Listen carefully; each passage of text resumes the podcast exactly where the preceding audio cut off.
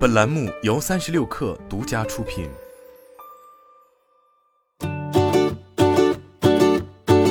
本文来自微信公众号《哈佛商业评论》。十多年来，数字营销技术及其生态系统一直主导着营销预算的增长。随着消费者的注意力从固定的媒体转移到移动中的永久媒体，传统广告失去了部分吸引力。营销人员转而将投资从电视、广播、报纸、活动和户外广告转向了的数字渠道。从抖音到科技网拓，在过去的十年中，营销人员一直预测他们的传统广告支出会下降。根据第二十八版首席营销官调查的数据，二零一二年二月至二零二二年期间，营销人员报告的传统广告支出平均每年减少百分之一点四。相比之下，同期的整体营销预算每年增加了百分之七点八。然而，最近的证据表明，情况正在发生转变，与历史趋势相反。在二零二一年八月和二零二二年二月，营销人员预测传统广告支出分别会增加百分之一点四和百分之二点九。面向消费者的企业正在引领这一转变。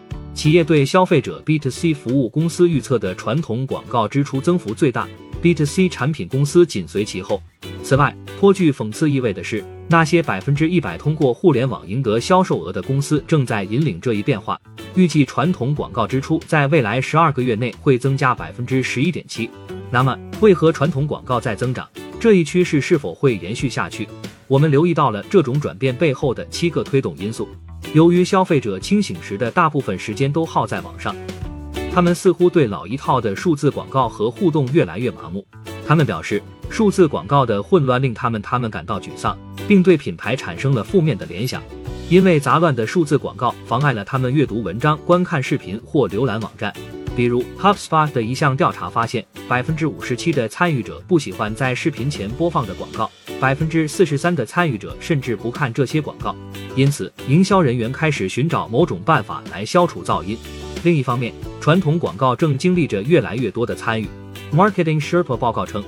超过一半的消费者经常或总是观看传统的电视广告。并会阅读自己满意的公司邮寄给他们的印刷广告。事实上，Ebiquity 的研究表明，传统媒体渠道以电视、广播和印刷品为主，在覆盖面、关注度和相对于成本的参与度方面都超过了数字渠道的表现。随着网络广告成本的增加，而传统媒体的成本却在下降，这种表现上的差异就会被放大，重新平衡支出，使之远离数字混乱，这样做具良好的经济意义。Marketing Sherpa 的同一项调查发现，最受信任的五种广告形式全都是传统广告。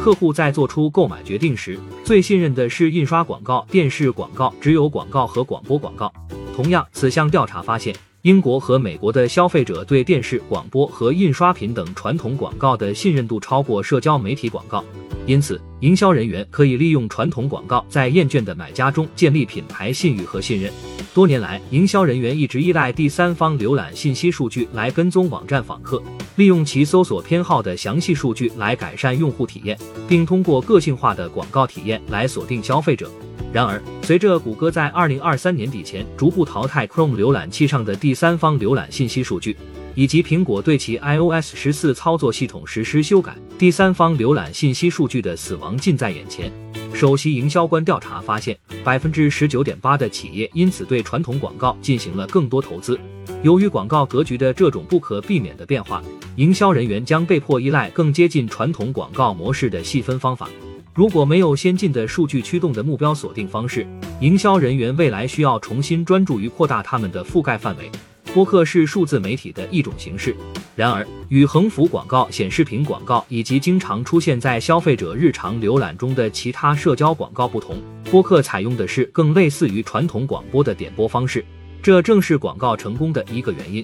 根据 AdsWords 的数据，播客的可用库存增加了百分之五十一，新播客增加了百分之五十三，播客广告阅听次数增加了百分之八十一。除了每月覆盖超过一亿的听众，播客广告之所以有效，是因为听众信任他们的播主，并真正受到他们代言的影响。事实上，爱迪生研究公司的超级听众二零二零研究发现，百分之四十五的播客听众相信他们最喜欢的播主确实在使用他们节目中提到的品牌。根据同一研究，几乎一半的播客听众对播客广告的关注度高于其他任何形式的广告。鉴于目标市场与播客内容的匹配。播客已被证明是一种有效的方式，让公司的品牌展现在合适专注的听众面前。数字技术可以以强大、出人意料的方式利用传统工具，比如谁曾想到直邮会复活？这种事情恰恰发生在邮寄的广告与二维码搭配使用的时候，消费者可以扫描了解更多信息。此外，